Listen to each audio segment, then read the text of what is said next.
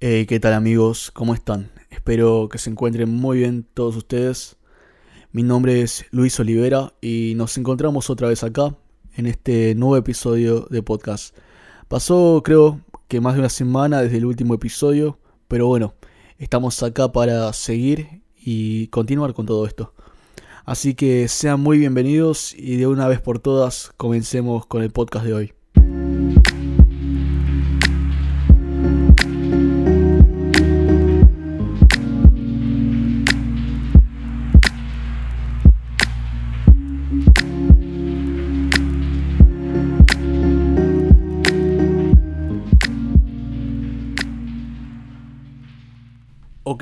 Este último tiempo estuve haciendo un balance sobre algunas cosas que estuve perdiendo y ganando al mismo tiempo en esta cuarentena.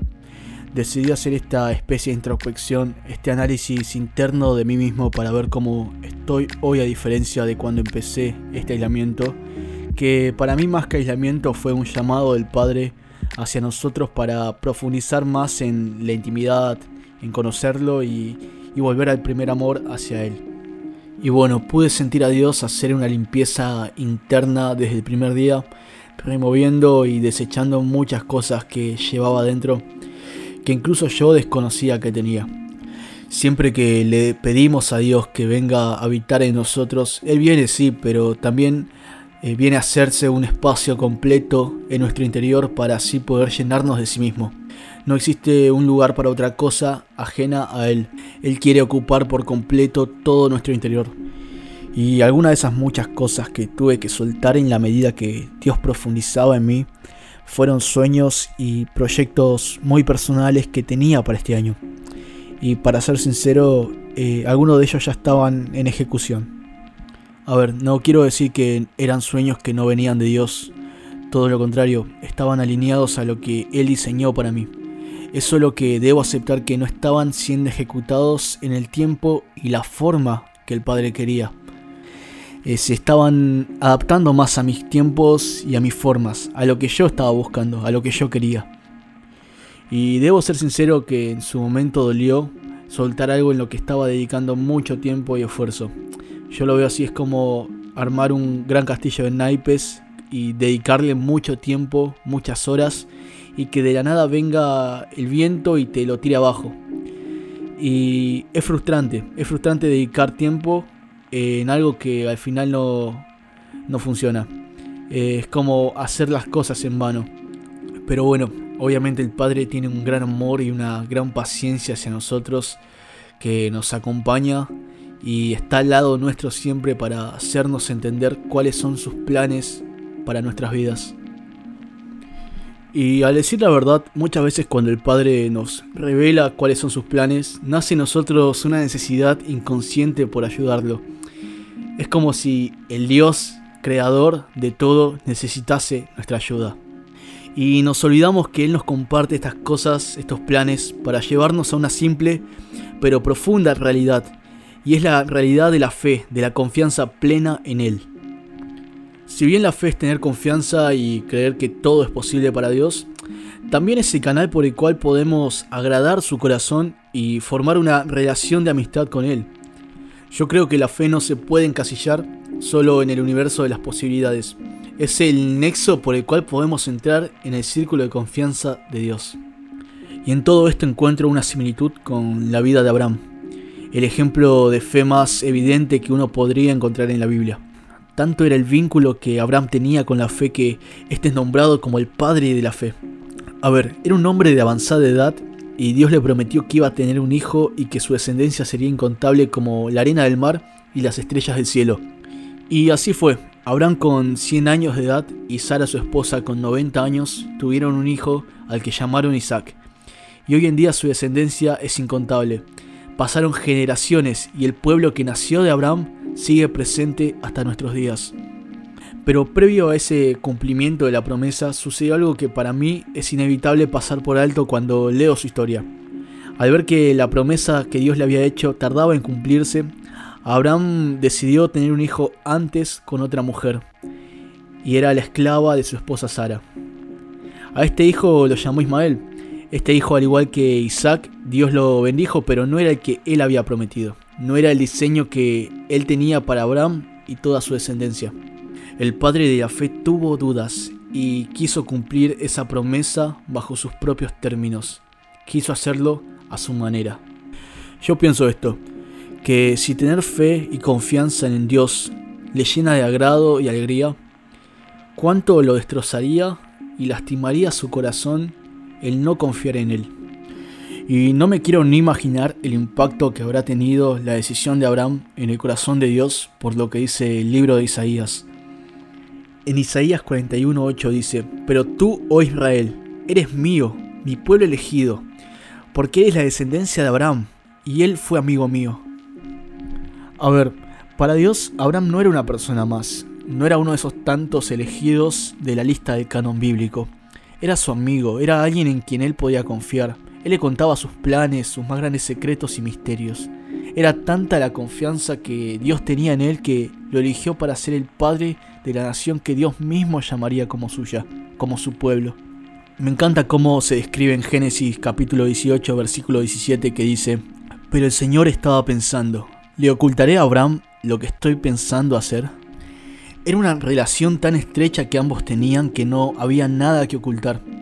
Era el Dios creador del universo preguntándole a Abraham, un simple hombre, qué opinaba sobre sus asuntos. Y es por todo esto que puedo entender que a Dios le dolió la decisión de Abraham, de hacer las cosas a su manera.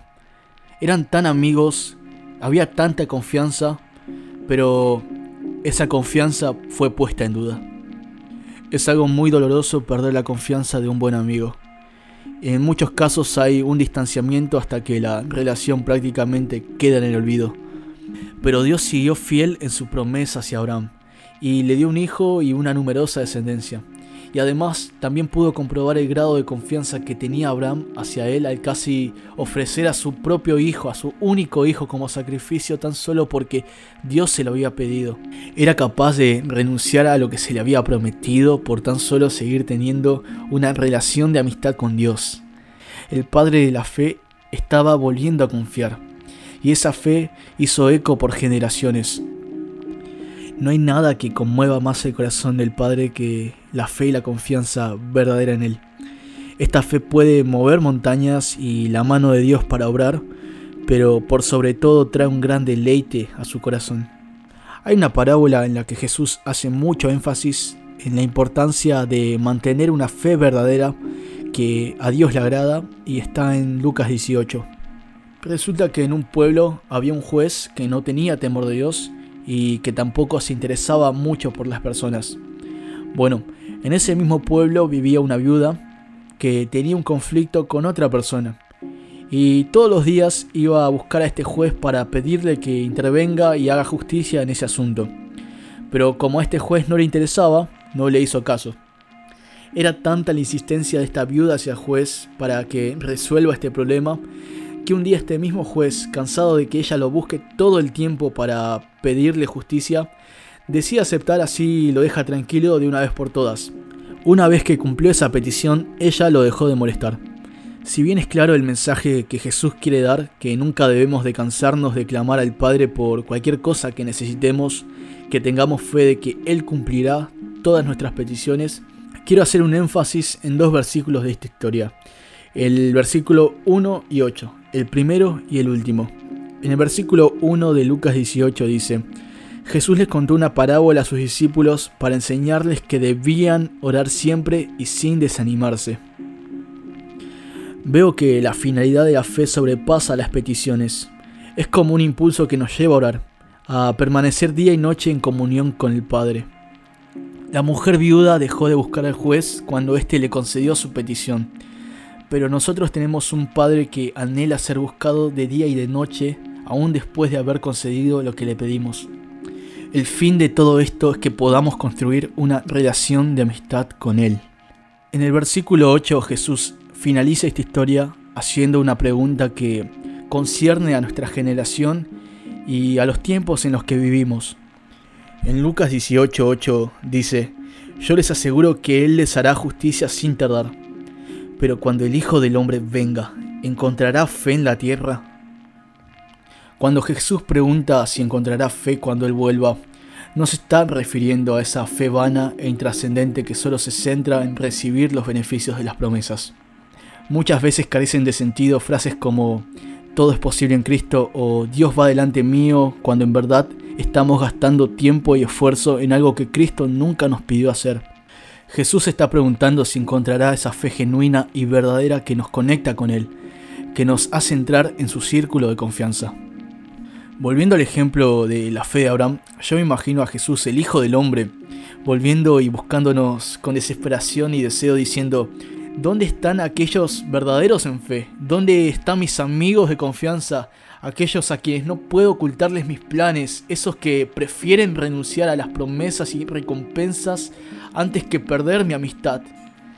Jesús nos está invitando a confiar plenamente en Él. Quiere compartir esos secretos que nadie más conoce, tan solo sus amigos íntimos. Pero, ¿qué hace Jesús cuando me cuesta tener fe? ¿Qué pasa si hay un escepticismo muy grande dentro mío? Pienso mucho en Tomás y su incredulidad al dudar que Jesús había resucitado.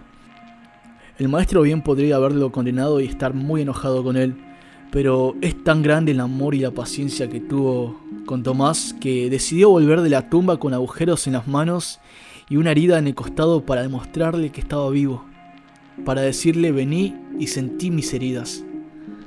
En los momentos que más nos cuesta creer es cuando Jesús viene a nuestro encuentro y nos manifiesta de forma visible su amor hacia nosotros. Es la forma que tiene para decirnos que nuestra amistad para Él vale tanto que no va a dejar que se pierda. Él se acerca a nosotros y nos muestra sus heridas, nos muestra sus marcas de vulnerabilidad, nos siente vergüenza porque confía en nosotros. ¿Confiamos en Él tanto como para mostrarle nuestras propias heridas también? Es esa manifestación vulnerable la que refleja el nivel de confianza que tenemos en Él. Esa es nuestra fe verdadera. Es hora de construir una amistad genuina y verdadera con el Padre que haya en nosotros un deseo por dejar de conformarnos con lo superficial de las peticiones y empecemos a ir más profundo en los secretos del corazón de Dios. Jesús está volviendo para encontrar a sus íntimos amigos de confianza.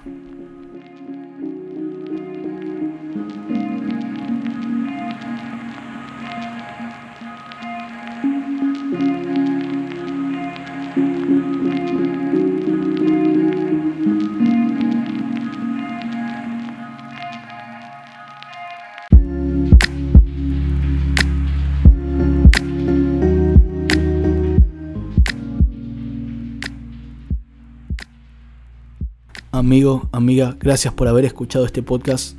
Mi deseo es que puedan profundizar un poco más en el corazón de Jesús y puedan conocerlo por medio de estas palabras. Los abrazo y nos vemos en el próximo episodio.